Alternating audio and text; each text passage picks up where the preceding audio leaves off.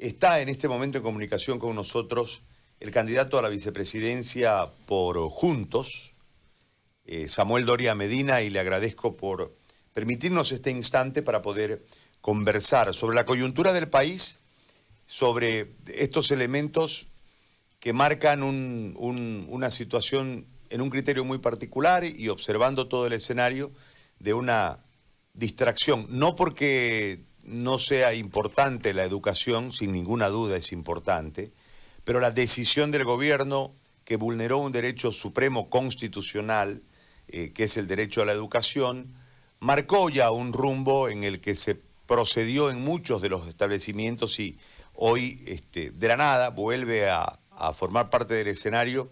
Yo insisto, más allá de, del afán de que vuelvan los chicos a estudiar o vuelvan a pasar clases de alguna forma, que no sea presencial, este, en realidad para sacarnos del eje de la problemática y de la temática que en este momento debería tenernos eh, discutiendo, debatiendo, ocupados en, esas, en esos tres ejes que nosotros identificamos. Pueden haber más, pero lo que nosotros identificamos.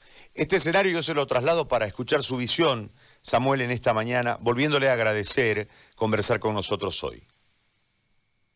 Muy buenos días, eh, José Gary, a usted, a su equipo y a toda su audiencia. A ver, eh, yo creo que eh, es importante situar el momento que vivimos, porque varios de los elementos que tú has mencionado efectivamente tienen el objetivo de, de cambiar el eje de la noticia, de distraer. Pero a ver, lo que ha pasado la semana pasada eh, una vez que se ha resuelto el conflicto eh, de manera pacífica, de manera inteligente, diría yo, tenemos un, nuevo escenario en el país.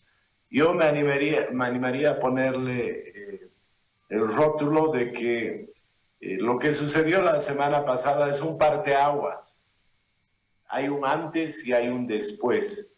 Porque el partido político, el MAS, que ha impulsado los bloqueos únicos en el mundo, donde se ha visto que en medio de una pandemia se bloquee y que no pueda pasar el oxígeno. Ni en las guerras más eh, cruentas que han habido en la historia de la humanidad ha pasado eso. Eh, y yo creo que el gobierno ha actuado de manera inteligente, ha resuelto el conflicto y una vez que se ha resuelto el conflicto, tenemos un escenario distinto. Hasta la anterior eh, semana, eh, el gobierno era muy criticado. En un extremo le decían, salga, reprima, eh, abra los bloqueos. En otro extremo le decían, váyase a la presidenta. Pero la presidenta creo que ha demostrado que sabe conducir la nave del Estado cuando hay tormenta. Y yo creo que esa es la característica más importante que tiene que tener eh, un estadista, un gobernante.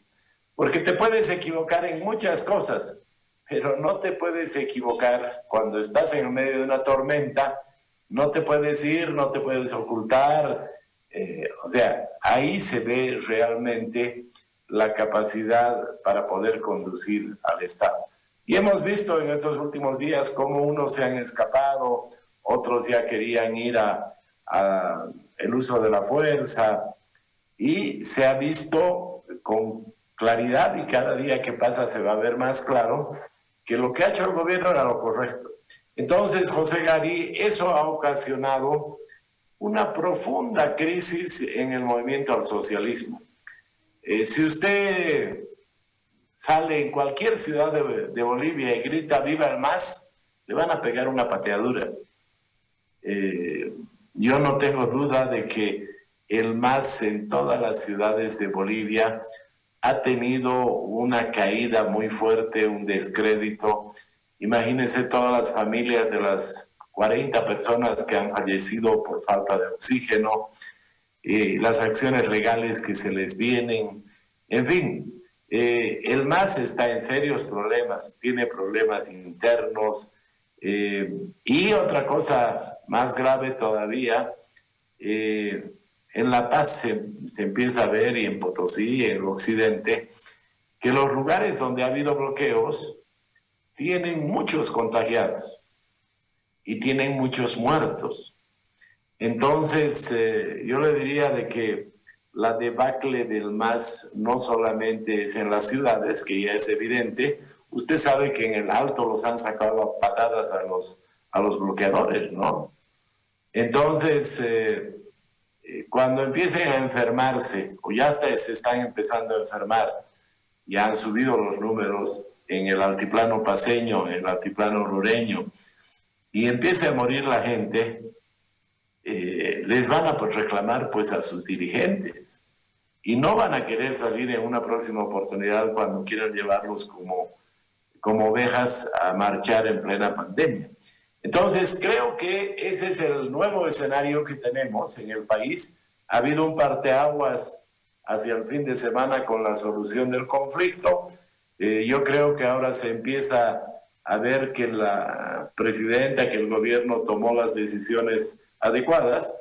Eh, se ve que el MAS está en la peor crisis de toda su historia y eh, obviamente cuando se empiecen a hacer estudios de opinión y pase la, la bruma que queda después de un conflicto y se vea con más claridad, se va a ir percibiendo cada día eh, con, con, mayor precisión eh, este nuevo escenario que ha dejado este último conflicto. Y además cada día va a salir con mayor claridad que los masistas hicieron todo esto para no perder su sigla. Cometieron delitos electorales que eh, daban para que se les quite su sigla. Pero hicieron todo este conflicto y lo asustaron a Salvador Romero y Salvador Romeo, Romero, prese a que no estaba obligado por ley, pasa al Tribunal Constitucional, con lo cual seguramente el veredicto lo conoceremos en enero, mucho después de las elecciones. Entonces, perdone si me extendí un poquito, pero para mí ese es el contexto, esa es la realidad política del país. Puntualmente sobre los temas que usted ha tocado, el tema de, de la pedofilia de la menor. Eh, yo lo, yo lo veo ese tema como parte del abuso del poder. ¿Qué cosas más se irán descubriendo eh, en los próximos meses, eh, José Gary? Y yo estoy convencido de que vamos a, a descubrir eh, muchas más cosas que hicieron los masistas en el poder. Pero yo creo que ahí se tiene que aplicar la ley, pero hay que verlo como parte del abuso de poder, borrachera de poder que tuvieron, que no tenían ningún límite. Pensaban que estaban en el poder eternamente, pensaban que podían hacer lo que les daba la gana. Sobre el tema de los, de los colegios, estoy de acuerdo con usted, eh, es esa, esa chicana eh, de ir a un juzgado y que eh, la decisión del gobierno se retroceda. Pero a ver, seamos, seamos prácticos. Estamos a 20 de agosto. Agosto, septiembre todavía yo no creo que se pueda pensar en, en, clases en los colegios. En octubre tal vez sí, pero en octubre ya se está acabando el año. Ahí mi criterio personal, no he hablado con el gobierno sobre este tema, mi criterio personal es de que se debería eh, planificar inmediatamente una, un curso, un curso de recuperación que pueda ser octubre, noviembre, diciembre, tal vez enero más, habrá que ver, los, los pedagogos, los expertos dirán, pero para no desaprovechar este año, que haya cursos de recuperación eh, de tres, cuatro meses, de manera tal eh, que los jóvenes no pierdan totalmente el tiempo del año con pandemia y no se los ponga en riesgo tampoco. Yo creo que esa va a ser una, una solución eh, racional, razonable que se tomará. Pero esa instrucción, parece macondo esto, ¿no? Porque la, la resolución dice, vuelvan a clases. no estaban en clases, ¿cómo puede volver a clases? Si hubiéramos estado un año normal y se clausura, lo lógico es que diga, vuelvan mañana mismo. Pero no había clases. Entonces, eh, bueno, es, es, de las cosas raras que pasan y estoy de acuerdo contigo seguramente para tratar de, de, ocultar lo que verdaderamente quieren hacer. y termino diciéndole que la estupidez esa de que el Congreso diga, denle salvoconductos, es igual que yo quiera definir qué va a almorzar usted hoy día. Y que yo llame a su casa y diga, no va a comer majadito, va a comer eh, timpu. Eh, en su casa me escucharán, se reirán, pero usted va a comer majadito hoy día y no va a comer timpu, ¿no ve? Ni sabe qué es el timpu seguramente. Entonces, eh, yo no me puedo meter a definir lo que usted va a comer hoy día en su casa. Eh, el poder ejecutivo es el que define los salvoconductos. Entonces, el poder legislativo o el poder electoral que se quiera meter al tema de los salvoconductos, como ya ha aclarado la Cancillería, es un saludo a la bandera. No es ese el camino. Ahora, le hago una, una consulta desde lo que yo escuchaba en este momento, porque a mí me llama la atención yo revisaba el otro día la historia del movimiento al socialismo y lo enfocaba a un relato histórico que tuve la posibilidad de, sostener con el creador del movimiento al socialismo, David Áñez Pedraza, en una visita que yo le hice a La Paz, una charla que duró como siete horas, donde él me explicaba, eh, él era falangista, y cómo él hace el proyecto y cómo lo lleva de lado a lado y no se lo, no se lo compra nadie, en otras palabras, pero no, hablo de lo económico, sino nadie Ninguno de los partidos a los que él se apegó se lo, se lo quiso ver el proyecto. Y hablaba de su estructura y demás. Y que en realidad, este, en, esa lectura histórica, yo recordaba eh, el, eje de presión que después de la, de la 1008 ejerce el movimiento cocalero del Chapare, que no es tradicional, porque la coca tradicional es de los yungas, el aparato ese, este, lleva, el aparato del narcotráfico, la hoja de coca para sembrarla, para cultivarla en el Chapare. Paradójicamente, la población del Chapare viene después del 21060 y lo de Comibol. Hay un montón de elementos históricos que van marcando esa zona. Cambia el eje de vinculación de Santa Cruz y ya no vamos por el lado de los valles a Cochabamba, sino por el lado del Chapare, por el lado de Buenavista, lo que genera un sitio con mayor capacidad de presión y primero peleando por el cato, peleando por el cultivo, que era coca ilegal, buscando la forma de que haya una excepción desde la presión para la ley. No voy a hablar del tema del narcotráfico, sino se lo pongo en paralelo para plantearle la pregunta. El método del MAS es la búsqueda de la presión a través de los bloqueos para hacer excepción desde la ley. ¿Por qué? Porque eh, ellos bloquean, y de repente logran que se haga una torsión cortita a la ley. Este, se permiten cierto tipo de presiones con los resultados, en este caso, funestos, ¿no? porque hay gente que ha muerto producto de esa presión, en la búsqueda precisamente de que eh, la presión a la que usted se refería en el caso particular del presidente del tribunal, la presión haga que no se aplique la ley la presión haga que él se saque el bulto de encima y lo tire a un tribunal, lo que genera tiempo, tiempo, tiempo, tiempo, y en esta búsqueda de tiempo donde intentan, creo, cuidar su voto que debe llegar al 20, 25%, y están en la lógica de que no le arrebate nadie su voto, eh, buscan una normativa para, en un criterio, en una visión política del año, como no van a ser gobierno, intentan generar una bancada dentro de la Asamblea, pero además garantizar a los líderes de los movimientos afines al movimiento al socialismo la posibilidad de poder bloquear sin cárcel, sin pena. Entonces, eh, este método somete, Samuel, le hago esta, esta consulta, eh, atemoriza, es decir, ¿hasta cuándo la presión va a terminar torciendo la ley de parte del movimiento al socialismo? Eh, efectivamente, todos los bolivianos hemos visto que mm, cuando nos conviene o cuando les conviene, esos sectores eh, usan la democracia, el voto, la ley, pero cuando no les conviene, usan el bloqueo, usan la presión. Eh, esa, es, esa es la desinstitucionalización del país, la falta de vigencia de las leyes. Eh, de, la que, de la que se preciaba el anterior presidente, Evo Morales cuando diga yo defino las cosas y los abogados que arreglen, ¿no? Eh, entonces, eh, está claro de que si él, si él actuaba así, ¿qué se puede esperar de los que estaban más abajo? Entonces, eh, no hay duda de que es una forma de actuar del movimiento al socialismo. Pero quiero, quiero hacerle notar algo de este nuevo escenario que yo sostengo que hay. Antes el MAS tenía un voto duro, como usted dice, un voto duro de 25-30. Ha perdido parte de ese voto duro y se ha quedado con el voto fanático, que es un monto menor. Entonces, eh, no sabemos todavía, no se han hecho estudios de opinión posteriores, ¿no seguramente los medios harán y, podremos conocer esa nueva realidad.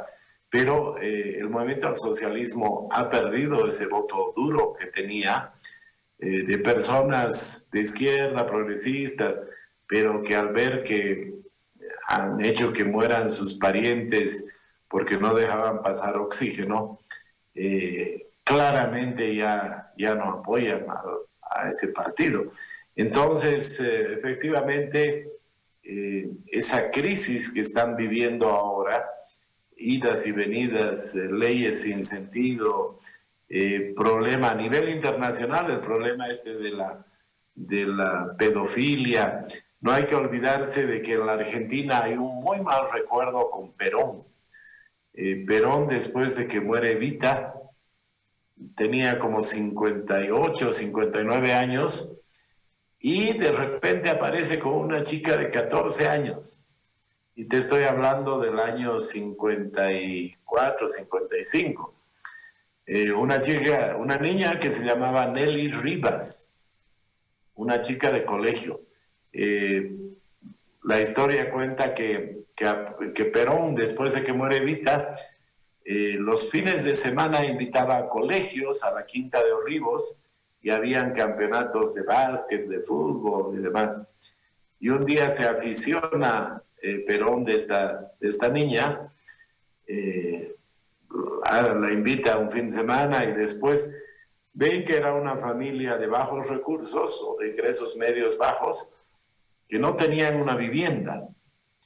Y eh, Perón le hace asignar una vivienda de eh, lo que llaman vivienda social en Argentina. Y bueno, a cambio de que les dan la vivienda, la chica de 14 años se va a vivir a la Quinta de Olivos. Y imagínense que la sociedad era mucho, mucho menos eh, permisiva, mucho más eh, eh, conservadora en los años 50 del siglo pasado. Y Perón empieza a llevarla a los actos oficiales.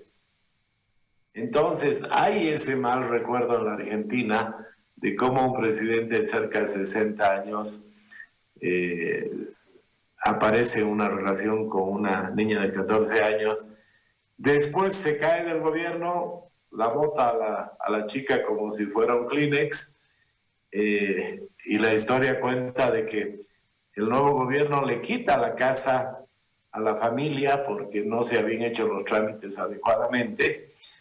Y, eh, y bueno, ya sabemos que después Perón se consigue una, una mujer que trabajaba en un cabaret, que la hace vicepresidenta y como se muere, queda como presidenta. Entonces, toda esa parte tumultuosa de la historia argentina, cuando tienen a un asilado político que además la lleva a la Argentina, que la lleva a Bariloche y que la expone y aparece en entrevistas, en fotos, eh, es pues un, un elemento que hace que sea un visitante incómodo, ¿no? Un visitante incómodo. Y creo que no hemos visto todavía todo. Yo escuché una entrevista que le han hecho al periodista español y eh, él mencionaba en la, en la, entrevista que le hicieron John Arandia y Tufiare que en el teléfono este que, que han conseguido hay imágenes de sexo explícito. Y, sabiendo cómo es este mundo eh, tan descarnado, eh, yo me imagino que eso va a aparecer, tarde o temprano va a aparecer.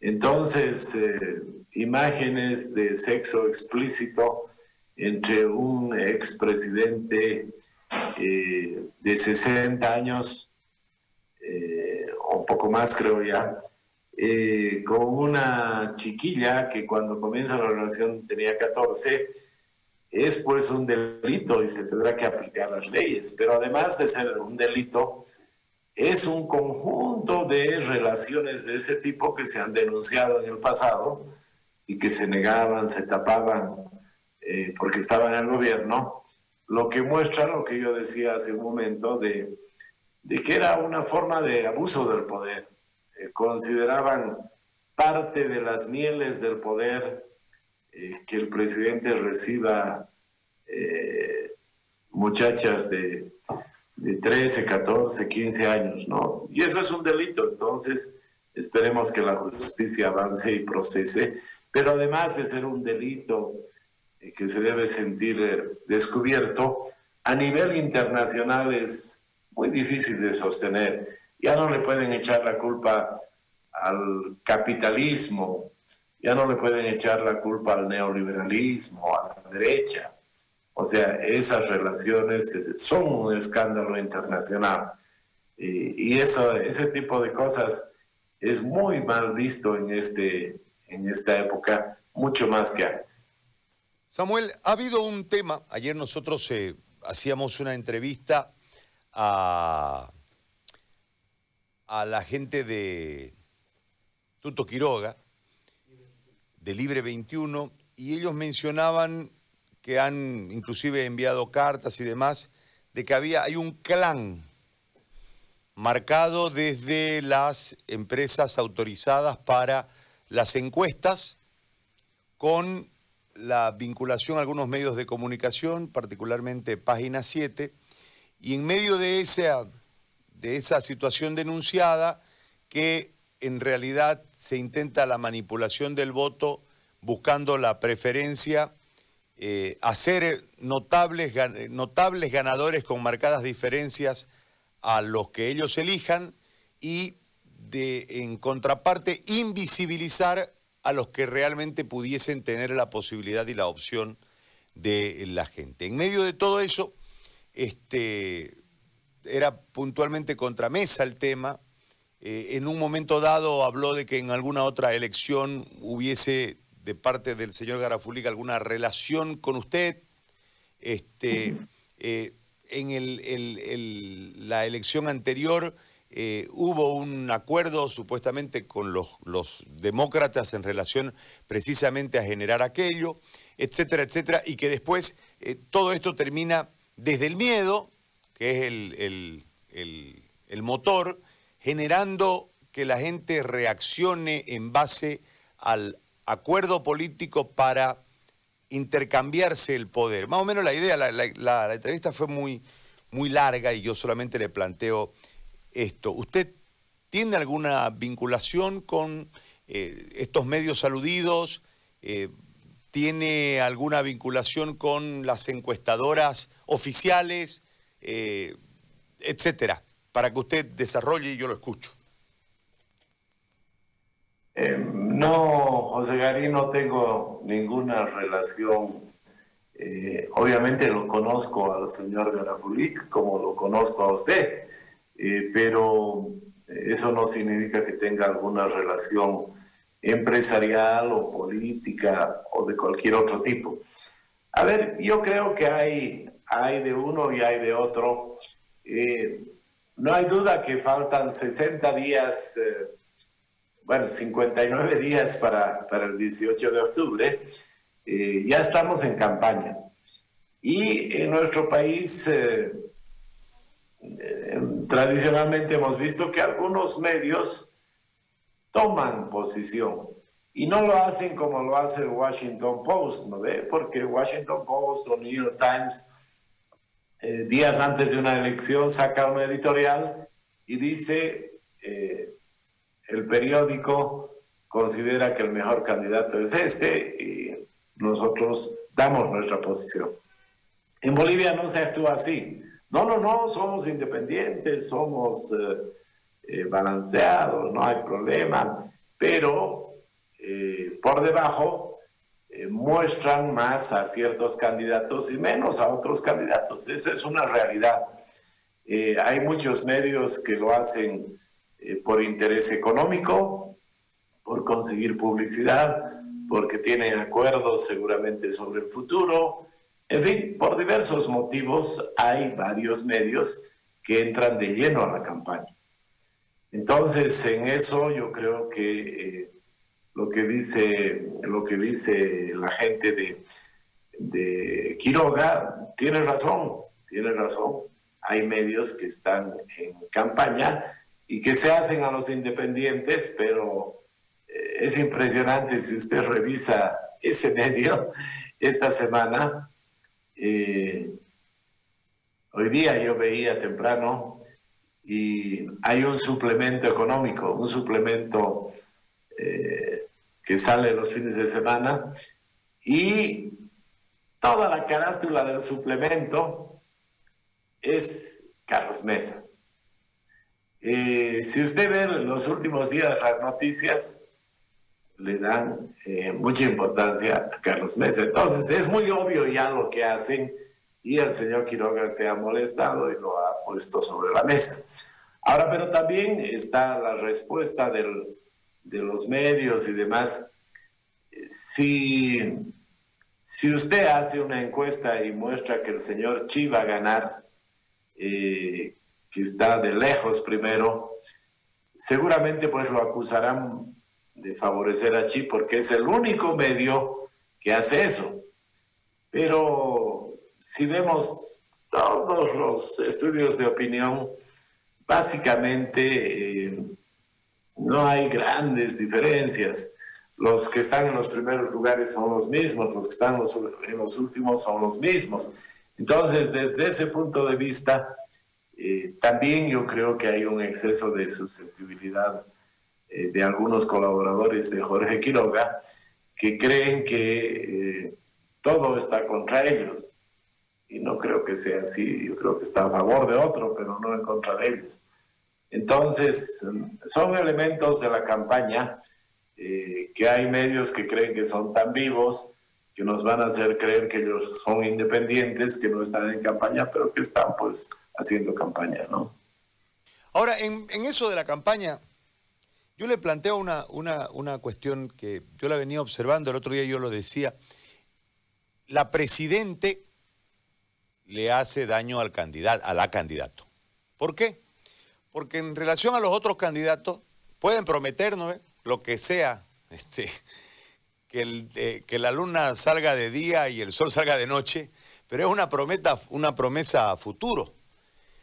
En el caso de la candidatura de la presidente, la Presidente compromete cosas para el futuro en un marco de un plan de gobierno ya dentro de una elección y en un periodo completo constitucionalmente hablando, pero la gestión, que lamentablemente es compleja por todo el escenario que vivimos desde la salud hasta la economía, no le permite sostener esa promesa porque hay una enormidad de problemas que atacan directamente a la Presidente y desde la condición de presidente no puede sustentar a la candidata.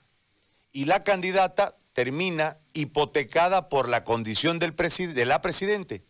Eh, ¿Usted lo ve así? ¿Cómo, ¿Cómo lo observa usted? Porque a mí me parece que no despega la candidata de ustedes porque la presidente tiene en este momento que responderle muchas cosas al país que lamentándolo mucho por herencia del MAS, por incompetencia en el gabinete, por lo que fuese, por la condición mundial de la pandemia, por lo que fuese, no puede dar la respuesta que requiere la ciudadanía y eso le condiciona la credibilidad a la candidato.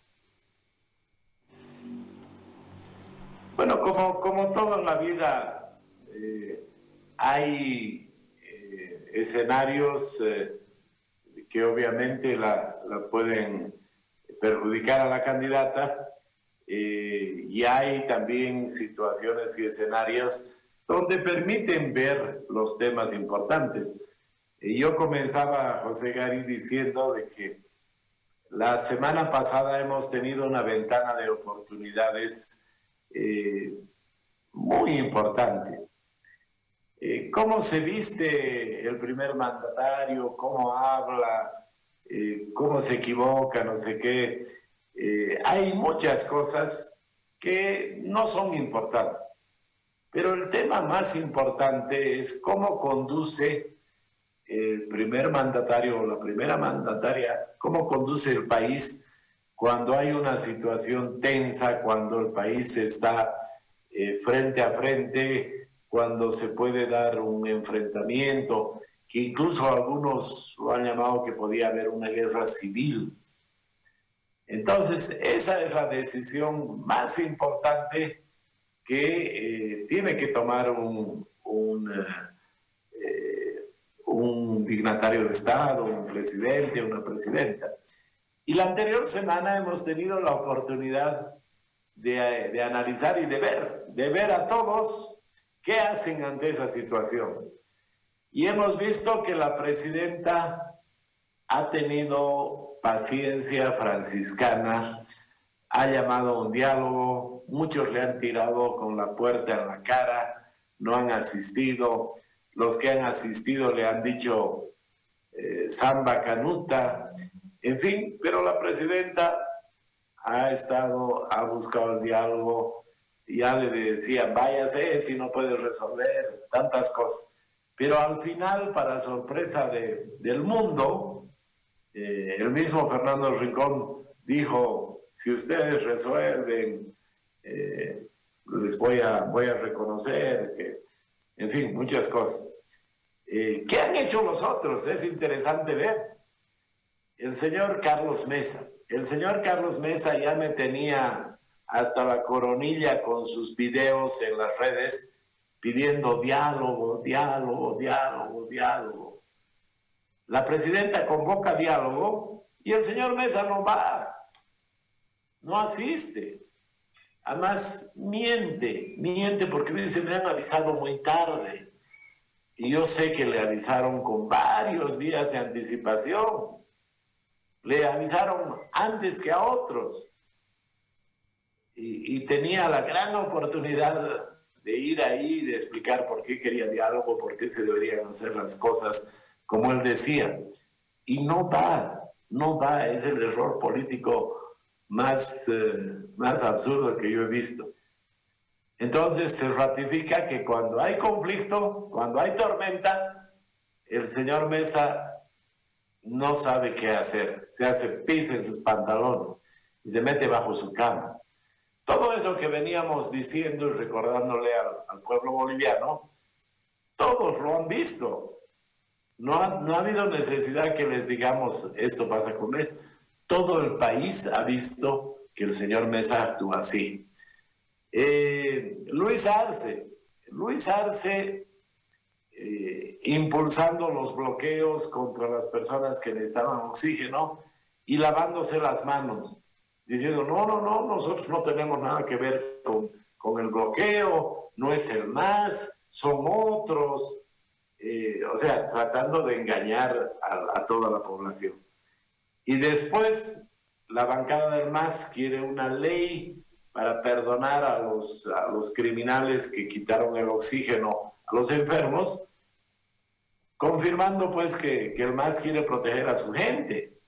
O sea, los hemos visto de cuerpo entero a Yanine Áñez, a Carlos Mesa, a Luis Arce, eh, y bueno, y algunos otros más, otros que querían ir a la confrontación, en fin. Eh, entonces, yo creo que, que esa situación, José Gary, eh, ha permitido que la gente vea cómo son, cómo son esas personas, esas tres, cuatro personas que reclaman el apoyo de, de los bolivianos. Entonces, eh, eh, en ese caso yo creo que, que no la ha perjudicado a la presidenta porque se han hecho las cosas correctas. Y en el tema de salud, poco a poco, poco a poco se va viendo. Eh, primero se dijo, no hay pruebas, no se pueden hacer eh, eh, las pruebas necesarias. Yo sé que, y en todo el mundo sucede que había que esperar que te daban el resultado en varios días. Pero en Bolivia no se ha dejado de hacer ni un solo día pruebas de eh, contagiados del coronavirus. Ni un solo día. Habrá habido unos días que no llegaban a tiempo a Tarija, eh, otros días no llegaban a Pando, otros días no llegaron a no sé dónde. Pero en el conjunto del país no se ha dejado de hacer pruebas ni un solo día. Y ya estamos hablando de, de, millones de pruebas, eh, de, cantidades muy grandes. Eh, después, el tema de los respiradores. Se ha tenido conflictos, problemas, pero hace un par de, días han llegado más respiradores. Ya tenemos los eh, alrededor de 500 respiradores al margen de los españoles que el país necesita y seguramente están distribuyendo en estas próximas eh, horas y días y ya vamos a tener una cantidad razonable de respiradores en todo el país. La cantidad de médicos que se ha aumentado este año, 7.500 médicos enfermeras. En fin, entonces, eh, es muy fácil criticar, eh, pero la presidenta ha tomado las decisiones eh, correctas. Yo creo que se va a pagar otro bono más en el mes de septiembre. Entonces, para ayudar en la reactivación de la economía. Entonces, eh, creo que eh, eh, obviamente según, según los otros candidatos van a decir de que la salud está peor que antes, que la economía no se ha hecho nada, pero la población tiene su criterio y seguramente tomará las decisiones que tiene que tomar. Y depende de la población, con eso termino, depende de la población de que no estemos eh, chantajeados los próximos cinco años. Si la población concentra el voto el 18 de octubre y da señales claras, eh, no vamos a estar a expensas de bloqueadores ni de chantajistas. Bueno, yo tengo que contradecirlo, don Samuel, porque eh, la realidad marca que no tenemos un nosotros hemos tenido hasta 21 días sin resultados aquí en Santa Cruz, en el Cenetrop, producto de, que no habían reactivos para realizar las pruebas. No podíamos tomar la prueba y no se podía procesar la prueba. En el caso del remanso, hubo 14 días sin que hayan pruebas. Y le puedo nombrar muchas cuestiones, porque yo creo que lo que le informan a, a la Presidente, a usted y ese entorno, es la gente que está cuidando, como decimos aquí en Santa Cruz, su pega y les mienten, porque la realidad es otra. En ese marco, en el tema de los médicos, los médicos continúan enfermando y no son reemplazados. Los médicos permanecen en un eh, estado casi de emergencia durante todo este marco y en este momento se quejan de que los pagos por el dengue no se los han hecho, lo que quiere decir que hay un incumplimiento del Estado. Ahora hay que marcar lo otro, y ahí es lo que yo quiero ahondar con usted, porque yo tengo una referencia eh, de éxito en relación a su vida empresarial, usted es un hombre de éxito empresarial. Eh, los bonos no, no, van a reactivar la economía, eh, Samuel. Nosotros estábamos hablando ayer con las pequeñas y medianas empresas, hemos hablado con los constructores que nos decían en el comienzo de la pandemia, si nos pagan lo que nos debe el Estado, nosotros no vamos a necesitar inyecciones. Hoy, como no les pagaron, requieren de inyecciones. Y eh, los cálculos de los economistas, no de Tuto, que también es el cálculo de Tuto, sino de los economistas, hablan de que se requiere para empezar a reactivarse una inyección de al menos 7 mil, 8 mil millones de dólares. Los créditos, que son parte de lo que eh, ha mostrado el gobierno, son inalcanzables. La banca no está prestando plata. Hay una queja general en torno a eso. Tenemos un montón de conflictos que nos va a dejar el conflicto de salud, que es el tema económico. Entonces, desde ese marco, a mí me parece que la información que ustedes reciben está totalmente tergiversada porque es lógico, este, los, em, no, los empleados, los funcionarios este, ocultan una realidad latente y permanente eh, en el país. Nosotros hemos entrado a un descenso aquí en Santa Cruz, pero producto de que eh, en un momento la caja petrolera hizo oficial un protocolo para que se cure la gente en su casa y eso ha desahogado el sistema de salud en Santa Cruz en cierto modo, pero el problema no se ha ido. Y de acuerdo a lo que hemos hablado con los especialistas en eh, salud pública y en epidemias, eh, esto tiene oleadas y no hemos terminado la primera. Entonces vendrá otra oleada, vendrá otra oleada hasta que entremos ya en un, en un común de convivir con el COVID. En el plano económico, eh, yo le planteo, ¿usted cree que los bonos son la solución a un momento tan delicado donde interrumpimos la producción, la cadena de pago y esto generó este momento de desesperación y agrandó, creo, el cinturón de, de pobreza porque además hay muchas empresas, 120 mil nos daban el dato ayer, que habían quebrado. A ver, José Gary, eh, yo no soy, yo no soy funcionario público, no soy vicepresidente, entonces eh, a mí no me informan los ministros, no me informan los viceministros. Eh, por mi experiencia en la, en la vida, yo recabo mi propia información. Y creo que es importante mencionar, yo no he dicho de que, de que ha funcionado mejor que un reloj suizo. Le he dicho de que han habido momentos donde no llegaban los reactivos a un lugar o a otro, pero en conjunto en el país no se ha dejado de hacer ni un solo día los análisis de PCE. Con atrasos, desde luego. Usted sabe que en el mes de abril mi hijo se contagió coronavirus en Irlanda.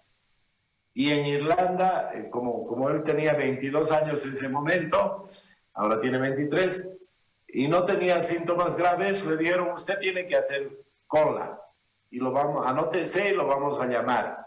Y se hizo anotar y le dijeron, hay 65 mil personas antes que usted. Y lo llamaron dos semanas después para que se haga la prueba.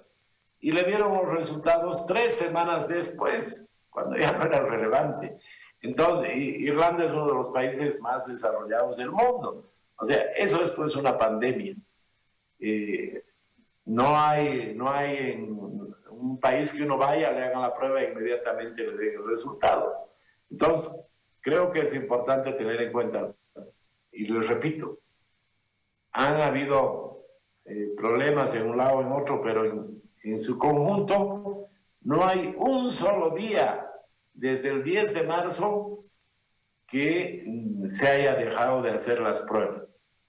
Y eso lo ratifico. ¿No es verdad? Que haya habido atrasos y van a haber atrasos, puede ser, eh, pero eso no significa que no ha funcionado la maquinaria en todo el país. Entrando a la economía.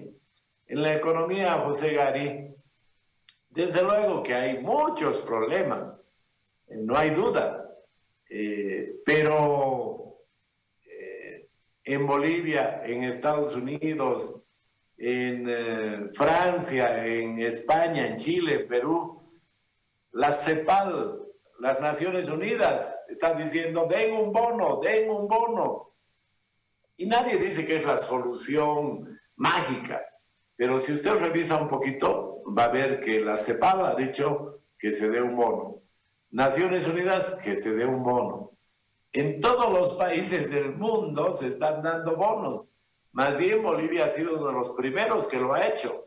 Otros países lo han hecho más tarde. Y nadie dice que con eso se va a obtener el crecimiento económico óptimo y demás.